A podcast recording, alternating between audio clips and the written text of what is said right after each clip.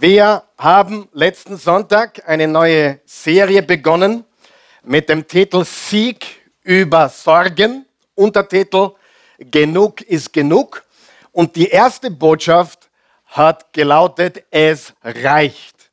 Und wir haben uns das Leben oder einen Ausschnitt des Lebens von einem gewissen Elia angeschaut, der mächtig war. Er war nicht nur mächtig, der war gewaltig. Er war eigentlich für die damalige Zeit fast wie ein Superhero. Er war ein Mensch, er war ein Prophet, er hat gewaltige Dinge getan, er hat Wunder gewirkt, einmal sogar einen Toten auferweckt, 850 falsche Propheten äh, besiegt und dann eines Tages ist er zusammengebrochen. Er ist zusammengebrochen, äh, es wurde ihm zu viel. Wer von euch weiß es, erwischt die Stärksten unter uns. Wer weiß das? Es kann alle erwischen. Er ist zusammengebrochen und er hat einige Fehler gemacht. Und über diese Fehler haben wir letzten Sonntag, letztes Wochenende in der Botschaft gelernt. Und diese Botschaft lohnt sich sicher, dass man sie noch einmal anhört bzw. anschaut.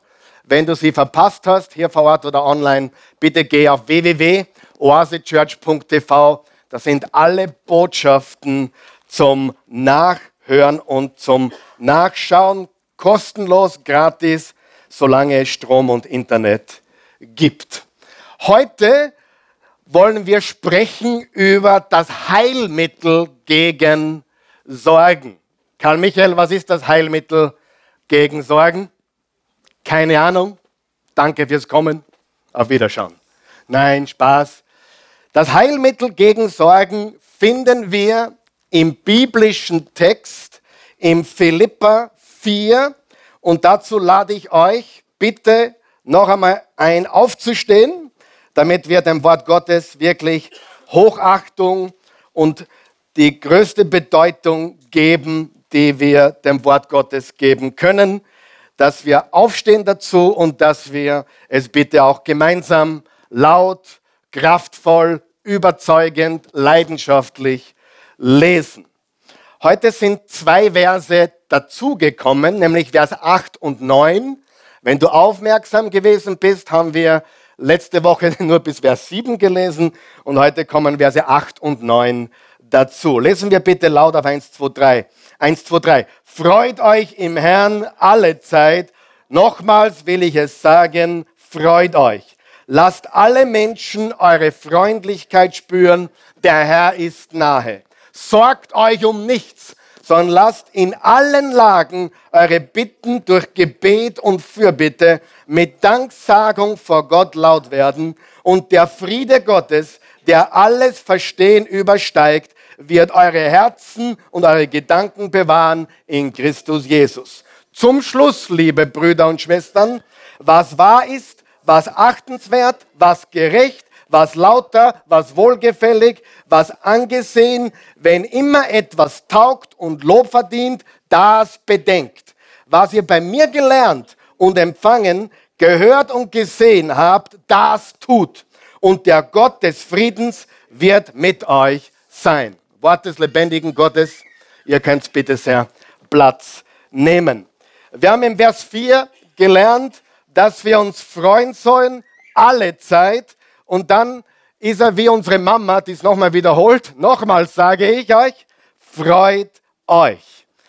Es ist wichtig, dass wir verstehen, unter welchen Umständen der liebe Apostel Paulus diesen Brief geschrieben hat, nämlich aus einer düsteren, kalten, feuchten Gefängniszelle in Rom, wo er nicht gewusst hat, wie es weitergeht. Darf ich fragen, wer auch schon mal nicht gewusst hat, wie es weitergehen soll?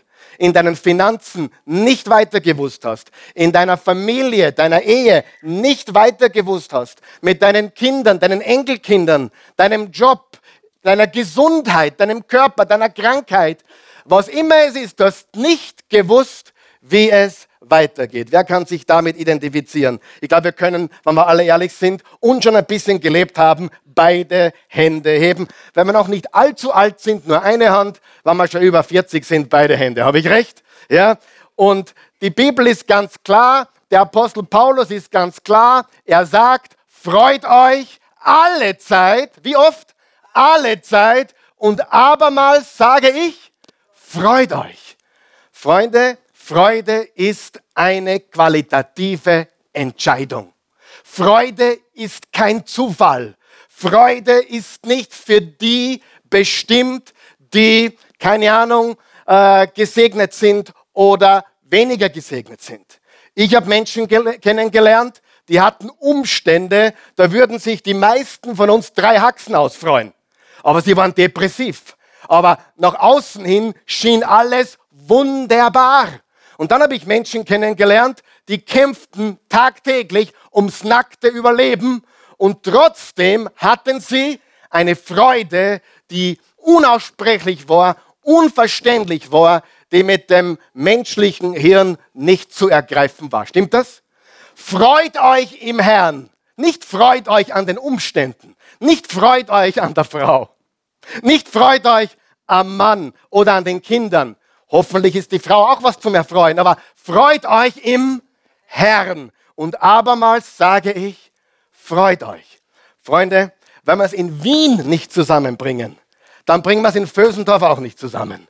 Und wenn wir es in Vösendorf nicht zusammenbringen, bringen wir es in Mödling auch nicht zusammen. Und wenn du dich im Mödling nicht freuen kannst, bringst du es nirgendwo zusammen. Halleluja. Weil so gut wie uns hier rein physisch, materiell, von der Qualität, Qualität des Lebens gibt es kaum Plätze auf dieser Erde, richtig? Freut euch im Herrn, und das ist der Schlüssel. Und abermals sage ich, freut euch. Das Problem ist, dass viele eben nicht auf den Herrn schauen, sondern auf ihre widrigen Umstände. Sie schauen auf das, was ihnen fehlt.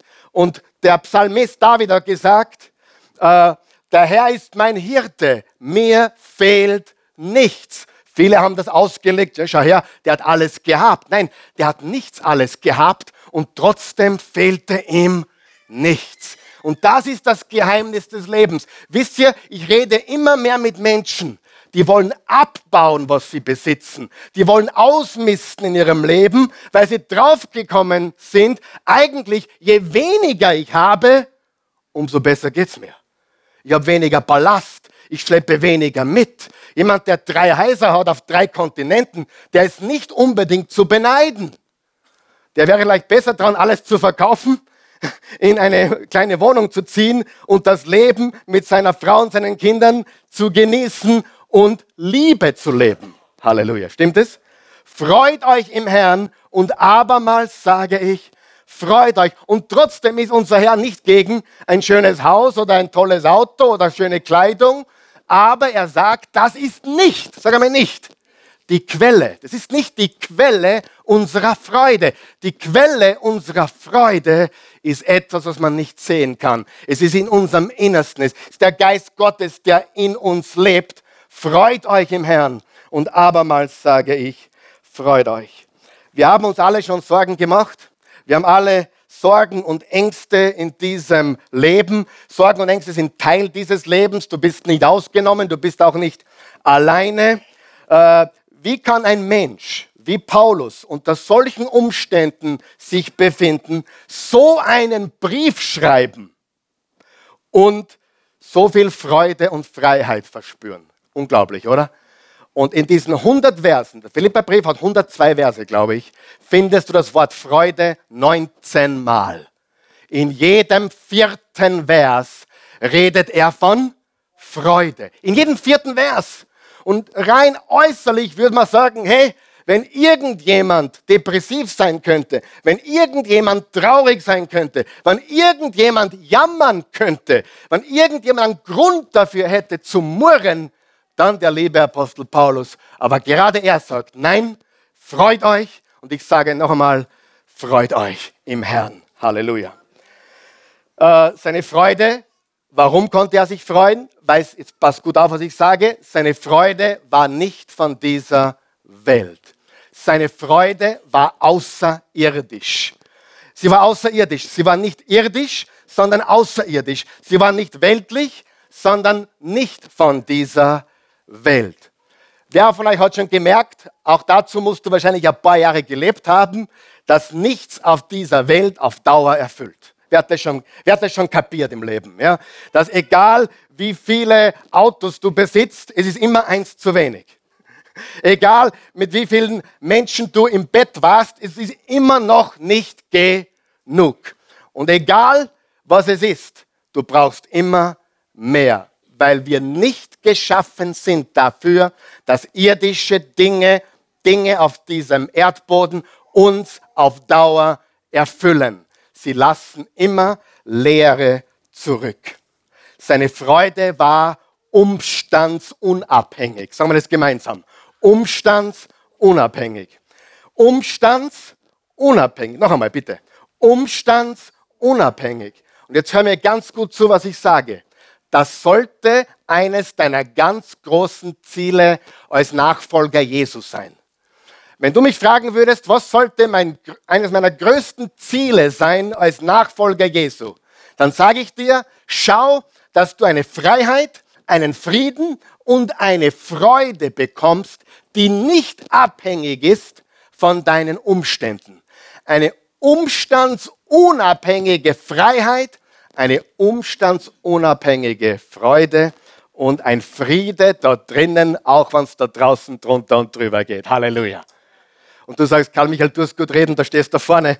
Ah, ich habe gut reden, ich habe es getestet in meinem Leben. Dazu möchte ich dann heute vielleicht noch was sagen, wenn der Herr es mir erlaubt. Wenn es passt, werde ich dazu was sagen. Aber das ist geprobt und getestet. Mir kann niemand etwas vormachen, was Dunkelheit oder Finsternis im Leben betrifft. Mir kann niemand was erzählen, was es bedeutet, zu glauben, die Welt ist vorbei. Ich kenne diese Dinge. Und ich sage dir, als Nachfolger Jesu, ich habe noch nie so viel Freude gehabt wie heute, ich habe noch nie so viel Frieden gehabt wie heute, ich habe noch nie so viel Freiheit gehabt wie heute, ich habe noch nie so viel Kraft gehabt wie heute. Ich fühle die Freude des Herrn jeden Tag meines Lebens. Und das ist unbezahlbar, das ist auch nicht for sale, das ist etwas, was wir alle brauchen. Eine außerirdische Freude. Egal was Gott passiert, eine außerirdische Freude. Freude. Ganz interessant, was ich entdeckt habe in meiner Vorbereitung zu dieser Bibellektion heute. Das englische Wort, die meisten kennen ein bisschen Englisch, oder hier? Das englische Wort worry, worry, sag mal worry. No worries, mate. Ja, die Australier, die Neuseeländer, no worries, mate. Kennt ihr das? Ja?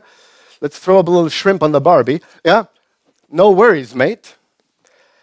Worry, das englische Wort worry, kommt vom altdeutschen Wort würgen. Würgen. Habt ihr das gewusst? Interessant. Deutsch und Englisch sind ja miteinander verwandt, aber das englische Wort für Sorgen machen, also nicht, nicht für jemanden zu sorgen, ist in Ordnung. Zu planen ist in Ordnung. Für etwas Acht zu haben, Verantwortung zu haben, ist wichtig. Aber sich Sorgen zu machen, ist weh, wenn du gewürgt wirst. Stimmt es? Worry kommt vom deutschen Wort würgen. Und wenn du weißt, was Sorgen tun in deinem Leben, dann weißt du, dass sie dir manchmal die Luft rauben. Stimmt es? Sie rauben dir die Luft, die Kraft. Sie würgen dich förmlich am lebendigen Leib. Was bedeutet, wenn Paulus sagt, sorgt euch um nichts? Ist das möglich? Ich glaube, wir haben so viel Grund, uns Sorgen zu machen. Ich möchte ganz deutlich, darf ich ganz ehrlich zu euch sein? Wenn du Jesus nicht kennst, dann hast du Millionen von Gründen, dich zu sorgen. Ich möchte ganz ehrlich mit dir sein. Also ich bin nicht jemand, der sagt, du sorg dich nicht, das Leben ist so super. Nein, nein, nein. Der Grund, warum wir uns nicht Sorgen brauchen, ist, weil wir jemanden haben, auf den wir unsere Sorgen werfen dürfen. Wenn du Jesus Christus, den Erlöser der Menschheit, nicht kennst und nicht an ihn glaubst, dann solltest du Angst vor dem Tod haben. Halleluja. Weil es gibt ein Leben danach. Und wir wollen dir die Angst heute natürlich nehmen, weil wenn du Jesus eingeladen hast in dein Leben, dann nimmt er dir die Furcht vor dem Tod. Also ich finde es schrecklich, wenn man jedem Menschen sagt, fürchte dich nicht vom Sterben. Oder wenn man jedem Menschen sagt, du, du brauchst dich nicht sorgen. Nein, nein, nein. Wir haben noch nie so viele Sorgen gehabt wie heute, stimmt es? Wir haben noch nie so viel Terrorismus und Probleme und politische Skandale gehabt wie heute. Es gibt jede Menge, Millionen von Gründen, dass wir uns Sorgen machen.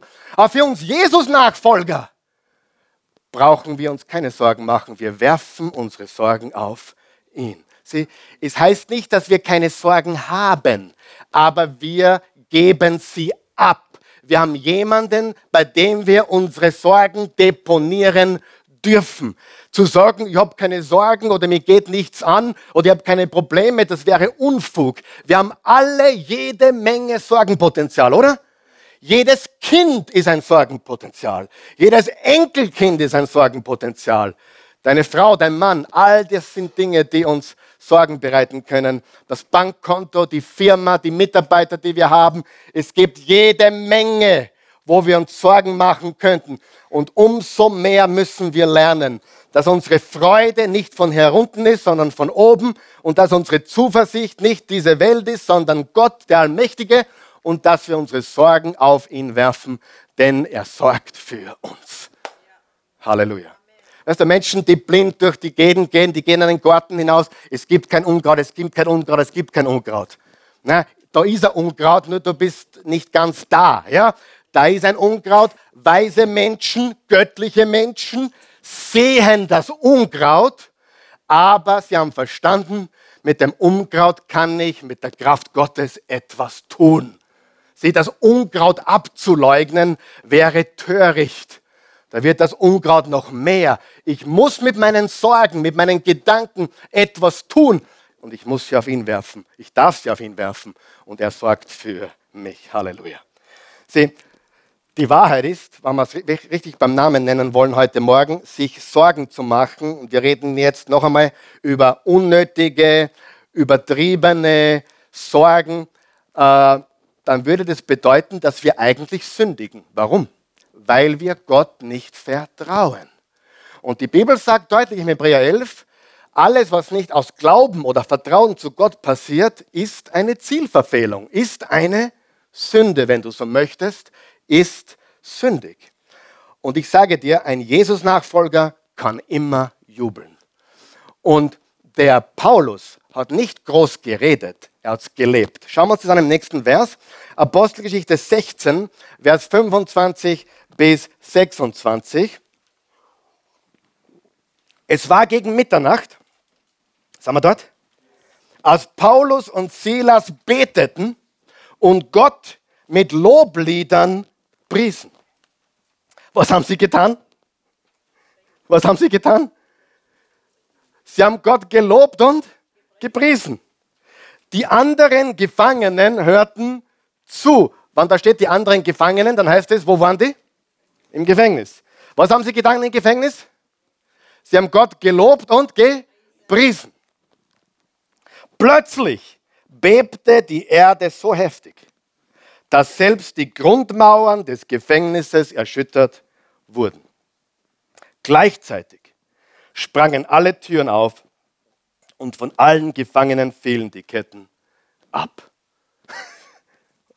er war im Gefängnis. Er war mit seinem Kumpel, dem Silas, im Gefängnis.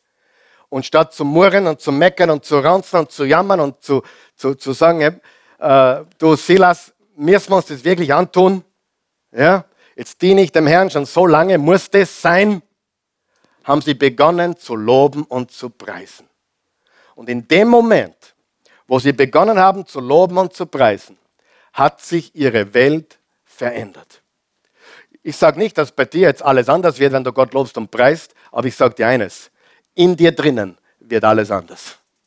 Deine Welt und wie du die Welt siehst, wird anders, hör mir gut zu, wird anders, wenn du Gott lobst und preist und anbetest, statt jammerst, murst und meckerst. Und beides gleichzeitig ist ein Ding der Unmöglichkeit. Wenn du einen Jammerer siehst, weißt du in dem Moment, der ist nicht dankbar. Der kann hundertmal auf Instagram und Facebook Hashtag Thankful hinschreiben. Ich, ich liebe Social Media so heiß, besonders wenn sie schreiben demütig. Hashtag Humble. Oh mein Gott, da, da steht es mir alle Haare auf und auch die, die ich nicht habe. Ja, also da steht es mir alles auf. Sie haben gerade irgendeine Trophäe gewonnen und sie haben gerade, keine Ahnung, den, den Deal gemacht und machen gerade so ein Foto und bumm und bah und dann uh, humbled. Mhm. die sind so demütig, dass sie stolz drauf sind. Kennst du solche Leute? Das ist gewaltig, wie, wie das funktioniert. Ähm, ein Jesus-Nachfolger kann immer jubeln, immer, zu jeder Zeit. Das war sein Lifestyle. Und im Alten Testament haben wir, so ein, haben wir viele Beispiele. Ich möchte euch eins vorlesen. Im Habakkuk, das ist ein cooler Name für den nächsten Burm, wenn du einen kriegst, Habakkuk. Habakkuk 3, ein Prophet im Alten Testament. Also ich trauert mich. Ich habe zu Christi gesagt, wenn, wenn wir nur einen Burm kriegten, Habab, Habak, Hab, Habakkuk, komm her. Ja, also überhaupt kein Problem. Äh, da ist, man, es gibt so schöne biblische Namen, oder? Habakkuk ist cool. Ich, wirklich, ich sage euch, einer von euch muss das machen. Ja? Bei, bei mir wird es wahrscheinlich nichts mehr. Ich sage vor, im Habakkuk 3 steht folgendes. Hört gut zu, was da steht. Das ist genial. Das ist ein Prophet, ein Mann Gottes, ein Glaubensheld, 400 Jahre vor Jesus, aber schau dir diesen Glauben an. Noch trägt, lass es auf der Zunge zergehen, noch trägt der Feigenbaum keine Blüten und der Weinstock bringt keinen Ertrag. Noch kann man keine Oliven ernten und auf unseren Feldern wächst kein Getreide, noch fehlen Schafe und Ziegen auf den Weiden und auch die Viehställe stehen leer. Und doch will ich jubeln. Und doch will ich was? Doch will ich jubeln, weil Gott mich rettet. Der Herr selbst ist der Grund meiner Freude. Das ist eins zu eins, was Paulus gesagt hat. Freut euch im Herrn. Und abermals sage ich, freut euch. Er sagt, nicht die Umstände sind mein Freudengrund, sondern der Herr ist mein Freudengrund. Der Grund meiner Freude. Ja, Gott, der Herr macht mich stark. Er beflügelt meine Schritte. Sieh, manche Menschen in unserem Land leben 3b, BBB, beeilt, besorgt und begraben. Ja? Das ist ungefähr ihr Leben. So läuft ihr Leben ab. Und wenn du dir Sorgen um die Zukunft machst, wer macht sich manchmal Sorgen um die Zukunft? Sagen wir ganz ehrlich. Einige sind nicht ganz ehrlich. Wir dürfen sie auf den Herrn werfen. Aber Folgendes passiert, wenn wir da drinnen bleiben. Wenn wir da drinnen bleiben. Wenn du dir Sorgen um die Zukunft machst, verkrüppelst du dich in der Gegenwart. Du, das ist mir so eingefallen. Du verkrüppelst dich in der Gegenwart. Du machst dich kraftlos, du beraubst dich deiner Kraft in der Gegenwart. So, was ist nun das Heilmittel gegen Sorgen? Das war eine mega Einleitung. Was ist nun das, also mega lange zumindest, was ist nun das Heilmittel gegen Sorgen? Wir finden die Antworten in unserem Text heute, sechs Verse und drei Schlüssel. Ich gebe es euch geschwind und dann gehen wir es einzeln durch. Richtiges Beten, Vers 6 und 7. Richtiges Denken, Vers 8. Und richtiges Leben, Vers 9. Du brauchst nicht vorarbeiten, das kommt jetzt im Detail noch näher. Schauen wir uns mal das erste an. Richtiges Beten. Sagen wir es gemeinsam. Richtiges Beten. Der erste Weg. Eine Gewohnheit. Was haben wir vor dieser Serie für eine Serie gehabt? Redefreiheit, das Beten eines Jesus-Nachfolgers. Und ich habe mit vielen Leuten die letzten Wochen gesprochen über Beten. Und alle, fast alle haben mir eines gesagt. Karl Michael, du hast recht. Beten ist nicht so leicht. Fast jeder hat mir das gesagt. Karl Michael, ich habe es nicht verstanden, was du meinst. Beten ist gar nicht so leicht. Wer würde mir recht geben? Ja? Das sind so viele Dinge, die gegen uns ankämpfen. Ich habe mir aufgeschrieben, beten ist einfach, aber nicht leicht. Es ist einfach, mit Gott zu reden, aber es ist nicht leicht, sich diese Zeit herauszunehmen und es konsequent zu tun. Aber was wäre, wenn Beten die erste Gewohnheit wäre, der erste Weg? Hast du schon mal gehört, jetzt können wir nur noch beten? Komischer Satz, oder? Jetzt können wir nur noch beten. Wir haben alles andere probiert, jetzt können wir nur noch beten. Eigentlich sollte man es umdrehen. Wir beten zuerst und dann reden wir mit den anderen Menschen und versuchen andere Dinge. Wir beten zuerst, dann gehen wir zum Doktor oder zum Psychiater oder holen uns Hilfe. Wir beten zuerst und dann holen wir andere Menschen ins Boot.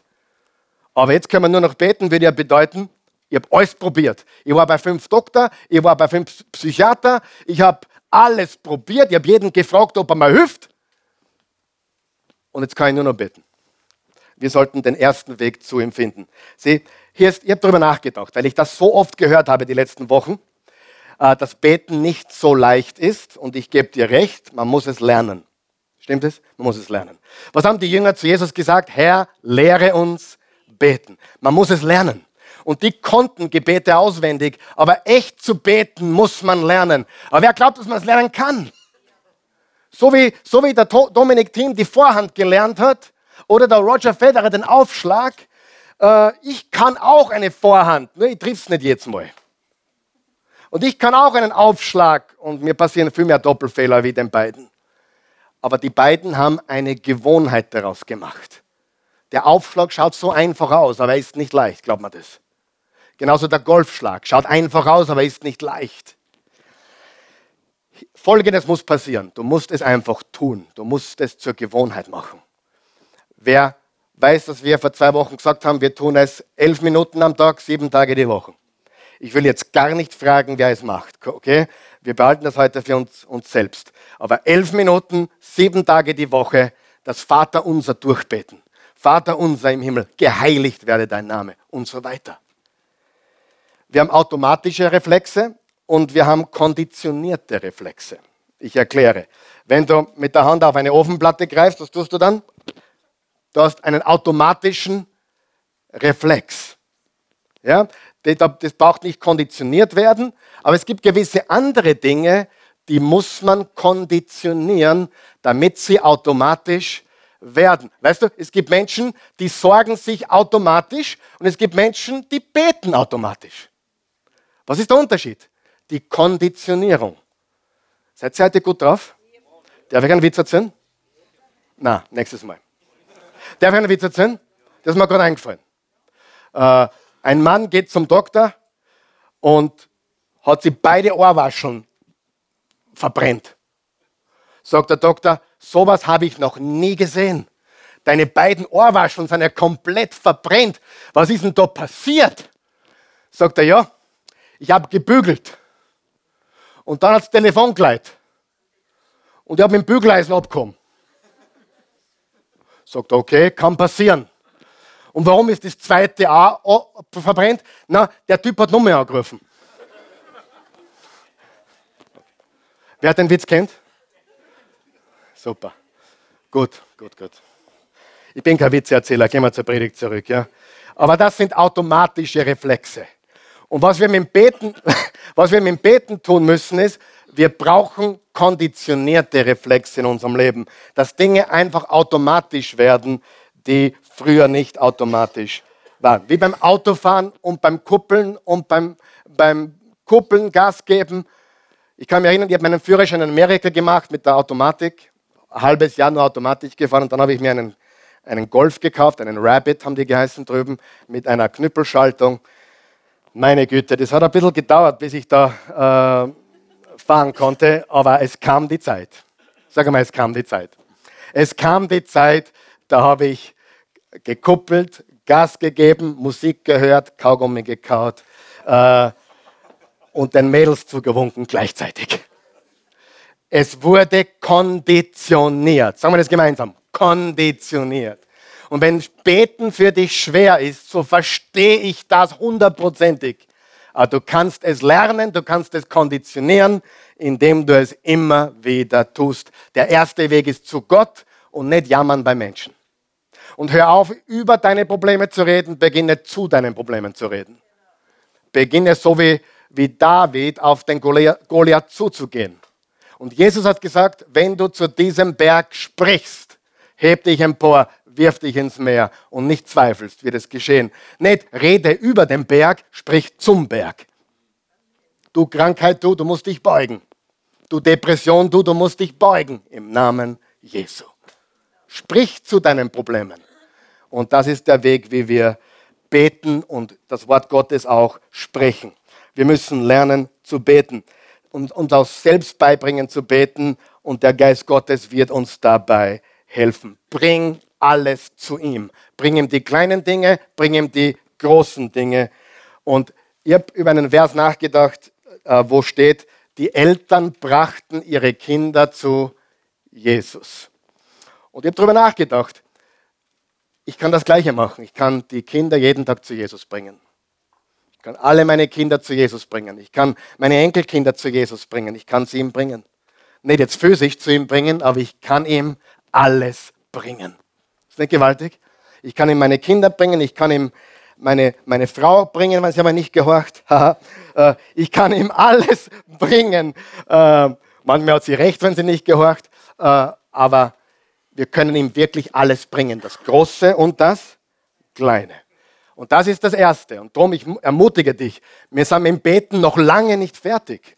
Wir, wir beginnen erst zu beten. Und richtiges Beten bringt Frieden in dein Herz. Richtiges Beten.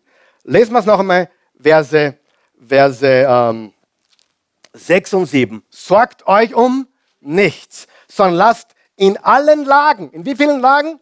In allen Lagen eure Bitten durch Gebet und Fürbitte mit Danksagung vor Gott laut werden.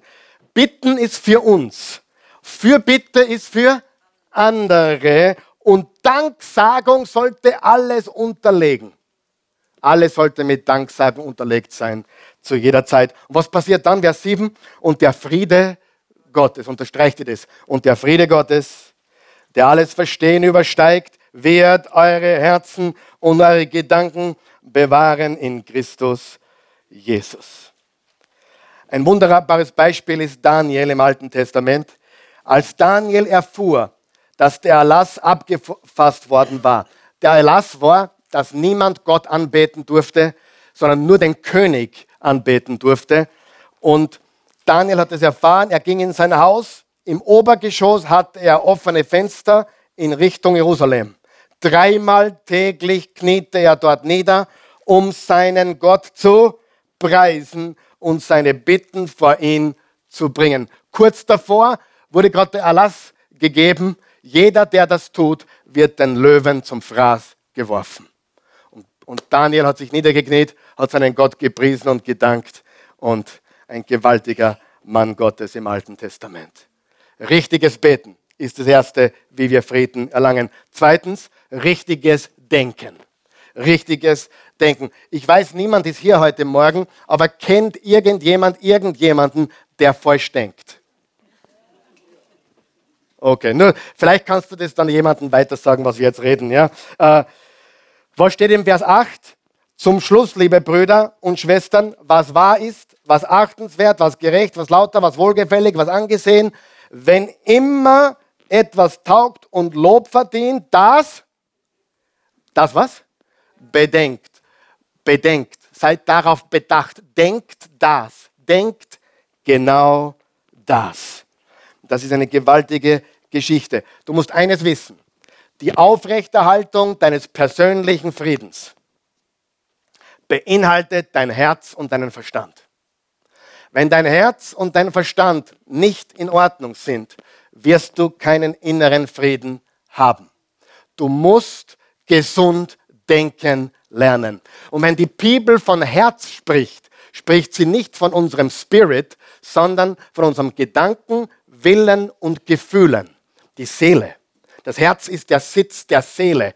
Wir sind Geist, wir leben in einem Körper und haben eine Seele. Und die Seele ist Verstand, Wille und Gefühl. Und der seelische Bereich ist genau der Bereich, der dir die meisten Probleme bereitet. Sieh, wenn du ein Kind Gottes bist, bist du errettet. Du gehörst Jesus, dein Geist ist neu. Äh, dein Körper wird eigentlich von dem programmiert, meistens die, die Großteils von dem, was sich abspielt in deiner Seele, zwischen deinen beiden Ohren, deinem Verstand, Willen und Gefühl. Das Schlachtfeld ist in deiner Birne. Das Schlachtfeld ist in deinem Herzen. Wer weiß, Gefühle können uns zerstören. Ja? Oder Gedanken, falsche Gedanken, falsche Gefühle. Wenn wir das Falsche wollen, wenn unser Wille miss- oder fehlgeleitet ist, dann zerstören wir unser Leben. Es beginnt alles sozusagen im Kopf. Schau, was steht im Jesaja 26, Vers 3. Die mit einem festen Sinn, unterstreicht ihr Sinn, Sinn, das ist das, das Denken, umgibst du mit was? Frieden, Sinn und Frieden. Unterstreicht ihr Sinn und Frieden, weil sie ihr Vertrauen auf dich setzen.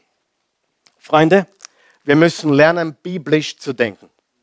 Wir müssen lernen, Jesus-like zu denken. Jesus-like, sag mal Jesus-like. Jesus-like zu denken. Denken wie Jesus. Was heißt biblisch denken? Jesus-like denken. Ihr kennt alle die Armbänder, what would Jesus do? Ja, w, W, J, D. What would Jesus do? Und ich sage dir, what would Jesus think? Wie würde er denken? Ganz wichtig. Und dann, dann trifft man Menschen, die haben einen fürchterlichen Rat für dich, nämlich folge deinem Herzen. Schrecklich. Also einen schlechten Rat kannst manchen Menschen gar nicht geben. Also wenn meine Frau ihrem Herzen gefolgt wäre, dann wären wir vielleicht gar nicht mehr verheiratet. Weil wer von euch weiß, Gefühle, Gedanken, hallo. Schau, unser Herz verführt uns, ja? Wir müssen lernen, nicht emotional, ganz wichtig jetzt, hast du zu, nicht emotional zu denken, sondern biblisch zu denken. Und die meisten denken emotional, wenn es um die ganz wichtigen Dinge geht. Ich meine, jedem Unternehmer kannst du das sagen, der versteht das. Du darfst bei einem Business Deal deine Emotionen nicht spielen. Ich meine, du kannst sie für dich verwenden, aber du darfst keine emotionalen Entscheidungen treffen, wenn es um Geld oder Geschäft geht. Du musst Wahrheit, Fakten, Entscheidungen treffen. Stimmt es?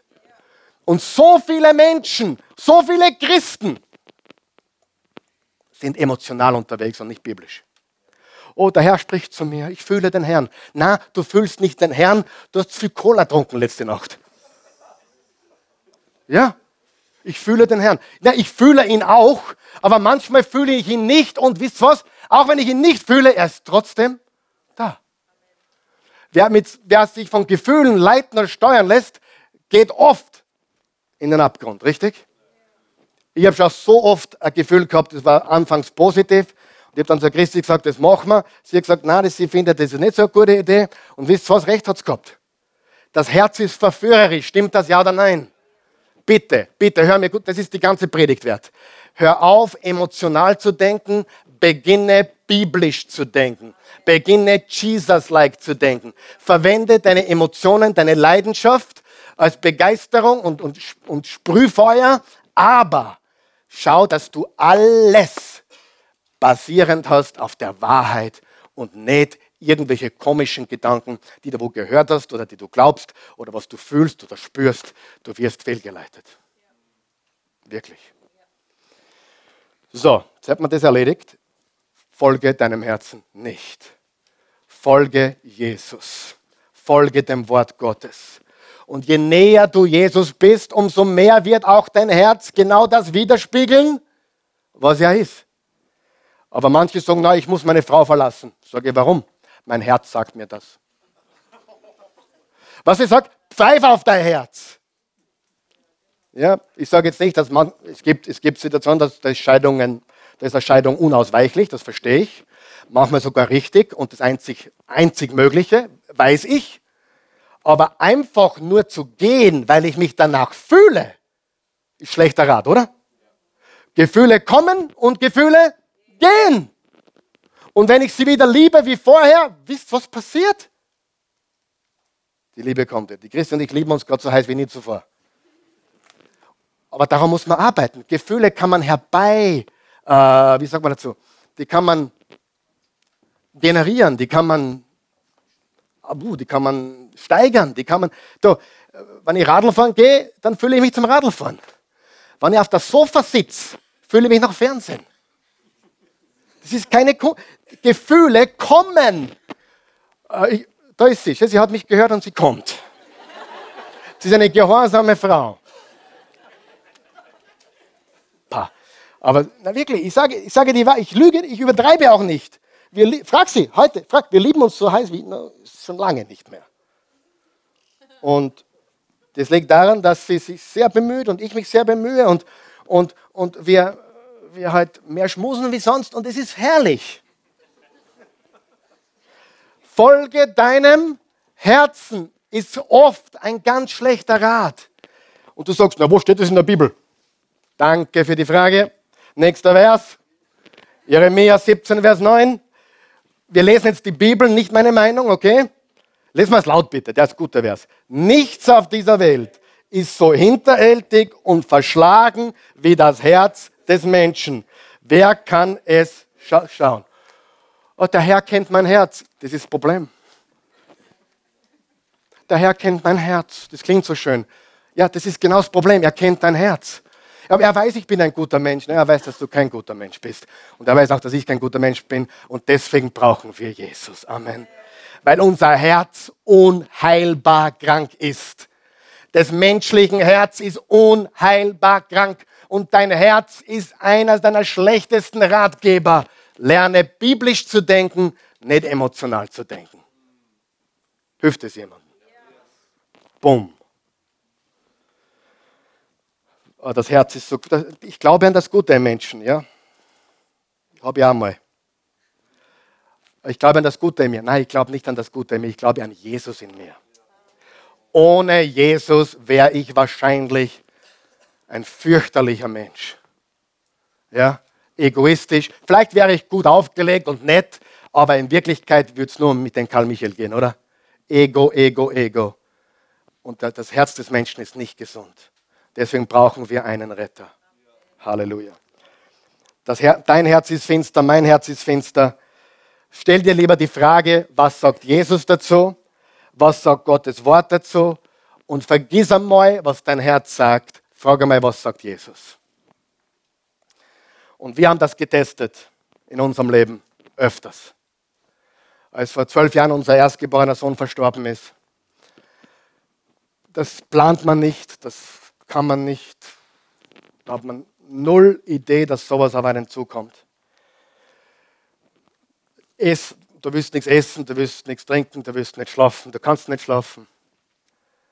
Die Welt ist plötzlich eine andere. Ein Kind zu verlieren kann man niemandem erklären. Unmöglich. Und die Stimmen kamen. Du wirst ihn nie wieder sehen. Du wirst nie wieder seine Stimme hören. Das sind die Lügen des Teufels.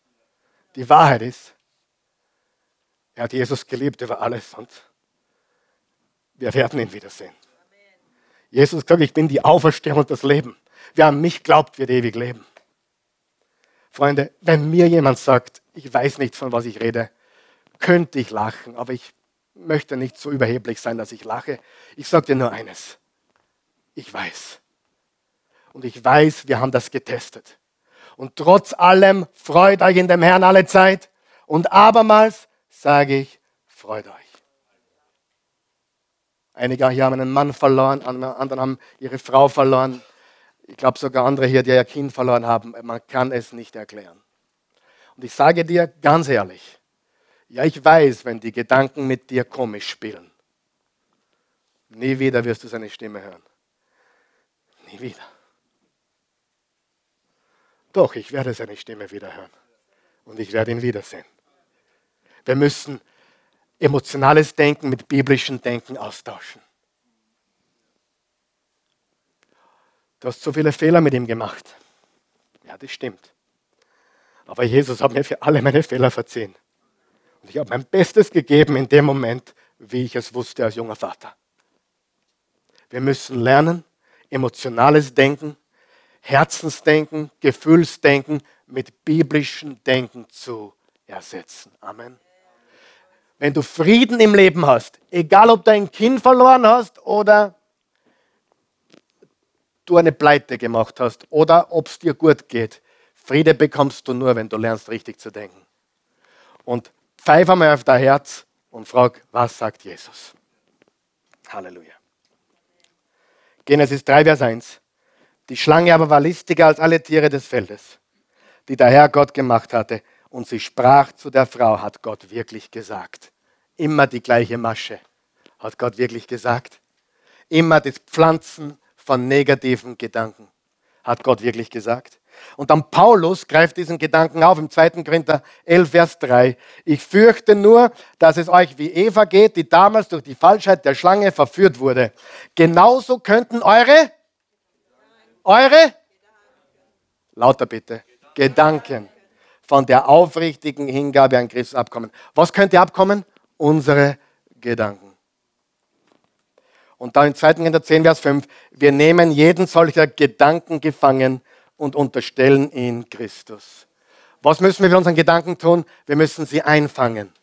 Und vielleicht das Wichtigste, was ich heute gesagt habe, ist richtiges Beten natürlich, aber bitte hör auf, emotional und, und, und, und gefühlsmäßig zu denken, lerne biblisch zu denken. Also richtiges Beten, richtiges Denken und richtiges Leben. Übrigens im Sprüche 23,7 steht, wie der Mensch im Herzen denkt, so ist er. Richtiges Leben. Vers 9 von Philippa 4, und damit schließen wir jetzt ab, bitte. Was ihr bei mir gelernt und empfangen, gehört und gesehen habt, das tut. Und der Gott des Friedens wird mit euch sein. Das, das tut und der Gott des Friedens wird mit euch sein. Im Jakobus 1, Vers 22 steht, es genügt aber nicht, das Wort nur zu hören, denn so betrügt man sich selbst. Man muss danach handeln. Halleluja. Ich schließe damit meine Botschaft. Genau nach 48 Minuten. Und ich sage dir, es ist wichtig, dass wir das Heilmittel für Sorgen kennen. Und es sind sechs Verse, die wir heute gelernt haben. Philippa 4, Vers 4 bis 9. Perfekter, perfekt für einen Kühlschrank oder für einen Spiegel zum täglichen Lesen. Oder ins Auto, biegt das auf die, äh, wie heißt das davon? Auf die, nein, die Windschutzscheibe ist schlecht, aber, aber vorne irgendwo, biegt das, biegt das. Du es einfach biegen. Und in diesen drei Versen lernen wir, das Heilmittel über Sorgen ist, sagen wir es gemeinsam. Erstens, richtiges Beten, richtiges Denken, richtiges Leben. Du musst lernen, wirklich Gott zu gehorchen und nicht jeder Versuchung dahinterherlaufen und ständig hineinzukippen. Lerne Nein zu sagen, lerne zu gehorchen, trag die Musik ab und geh auf die Knie. Du musst nicht Ö3 hören, du kannst dein Radio abdran und sagen, danke Jesus, ich lobe und preise dich. Ich glaube, Ö3 hören ist okay, aber es ist eigentlich keine produktive Zeit. Aber wenn du die Zeit nutzt, um, um Gott zu danken, zu loben und vielleicht Wisst ihr, was ich entdeckt habe? Die Bibel zu hören. Ich tue ständig, jetzt, jetzt wo wir den Hebräerbrief studieren am Mittwoch, ich höre den Hebräerbrief ständig. Der rennt bei mir immer hinten mit irgendwo. Hebräerbrief, ich, ich höre ihn. Aus, aus allen möglichen Bibelübersetzungen. Ich höre mir die Bibel an. Und ich lese sie. Ich bin ständig im Wort. Richtiges Beten auf die Knie. Richtiges Denken. Römer 12, Vers 2. Erneuert euren Sinn. Und richtiges Leben beginne einfach zu tun, was du weißt, okay? Amen. Amen. Lass uns gemeinsam aufstehen. Sonst wird meine Predigt noch länger. Ich habe eine Frage an dich. Hast du Frieden im Herzen? Hast du Frieden im Herzen? Dieser Friede, die Gewissheit, dass zwischen dir und deinem Schöpfer alles im Reinen ist. Bevor du diesen Frieden erleben kannst, musst du Frieden mit Gott geschlossen haben. Warum, warum trinken sich Menschen nieder? Warum müssen sie ständig high werden? Warum brauchen sie ständig einen neuen Kick? Warum müssen sie ständig gedanklich abgelenkt werden? Weil sie mit ihren Gedanken nicht alleine sein können. Warum musst du die Musik ständig laufen haben? Du könntest diese Musik austauschen mit, mit Anbetungsliedern, oder? Es könnte die Atmosphäre zu Hause verändern. Es könnte die Atmosphäre im Auto verändern. Um Himmels Willen, es könnte viel verändern, wenn du beginnst, das zu ändern, was du aufnimmst. Hm? Unsere Gedanken kommen nicht einfach so. Gott im Himmel, der hat gute Gedanken, der hat schlechte Gedanken, der ist stark, der ist schwach. Nein. Das, was wir aufnehmen, bestimmt unseren Output. Unser Input bestimmt den Output, logischerweise. Warum lenken sich die Menschen ständig ab? Man trifft kaum noch Menschen, die ruhig sein können. Die meisten sind betäubt. Ich habe darüber nachgedacht. Die meisten Menschen sind stockbesoffen. Und ich meine jetzt nicht den Alkohol. Besoffen. Komplett, komplett weg teilweise, ohnmächtig. Nicht da. Abgelenkt. Besoffen mit dem iPhone, besoffen mit sich selbst, besoffen mit allen möglichen neuen Reizen und, und, und, und, und Dingen, die sie suchen müssen, um wieder einen neuen Impuls und einen neuen Reiz zu bekommen. Das Herz ist krank. Jesus macht uns gesund. Amen. Wenn du hier bist heute Morgen oder zusiehst und du hast noch keine persönliche Beziehung zu Jesus, du hast den Frieden Gottes nicht, weil du, weil du den Friedenfürst nicht kennst. Wir als Oase Church wollen dich einladen, mit uns zu beten. Wir sind eine Gruppe von Menschen, die Menschen hilft, Jesus kennenzulernen. Und das wollen wir heute mit dir zu Hause oder wo immer du bist tun. Und auch wenn du hier bist heute Morgen noch keine persönliche Beziehung zu Jesus hast. Er ist der Friedefürst. Und die Welt wird nicht besser. Auch wenn die Politik es uns versprechen möchte, die wird nicht besser. Aber unser Friede ist unabhängig, umstandsunabhängig. Wenn du Jesus möchtest, die Bibel sagt, unser Herz ist krank, komplett krank. Und die Bibel sagt, so sehr hat Gott die Welt geliebt, dass es einen einzigen Sohn gab, damit jeder, der an ihn glaubt, nicht verloren geht, sondern ewiges Leben hat. Der Einzige, der dein Herz heilen kann, ist Jesus Christus. Der Einzige. Ja. Neulich habe ich gelesen, dass die Jennifer Lopez einen Therapeuten hat mittlerweile, weil es ihr so schlecht geht, weil sie so viele Leute um sich hat ständig, die ständig ihr Leben dirigieren, die ist kaputt. Die Jennifer Lopez braucht keinen Therapeuten, sie braucht Jesus Christus. Menschen sind fertig, auch wenn sie es dir nicht zeigen. Wir haben unser Sunday Face, unser Sonntagsgesicht. Wir lächeln, wir sind gut drauf. Wir haben unser Facebook Profile, das meistens der hundertprozentigen Wahrheit entspricht. Dann haben wir noch, dann haben wir noch unser Insta, Instagram-Profil, was natürlich noch näher zur Wahrheit ist. Und dann gibt es den echten uns. Und ich sage dir, ich habe jetzt, ich mache Fulltime jetzt seit 30 Jahren, habe ich mit Menschen zu tun. Ich sage dir, die Menschen sind kaputter, als du glaubst. Sind dunkle Geheimnisse hinter jedem von uns verborgen. Ängste, über die wir nicht reden. Sorgen, die wir niemanden wissen lassen wollen. Der Einzige, der uns heilen kann, ist Jesus Christus. Bete mit mir, bete mit uns, wenn du möchtest. Guter Gott, ich komme zu dir, wie ich bin, ein Sünder, in Not eines Retters. Jesus, du bist der Retter der Welt.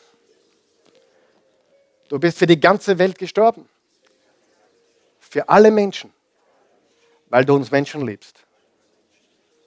Du erwartest nur von jedem von uns, dass wir es persönlich machen. Ich mache es heute persönlich. Jesus, du bist nicht nur der Retter der Welt, du bist jetzt mein Retter, mein Erlöser. Komm in mein Leben. Ich empfange dich jetzt. Und ich glaube, so gut ich kann, dass du gestorben bist, begraben wurdest, auferstanden bist. Ich empfange jetzt ewiges Leben. Ich empfange jetzt Frieden und Freude und Freiheit. Jesus, mein Leben gehört dir. Ich bin nie wieder dasselbe. Ich bin Eigentum Gottes. Jesus, du bist besser als alles andere. Du bist besser als alles, was ich probiert habe. Und das werde ich jetzt testen. Und ich glaube es. Mein Herr mein Gott. In Jesu Namen. Amen. Amen. Danke, Jesus.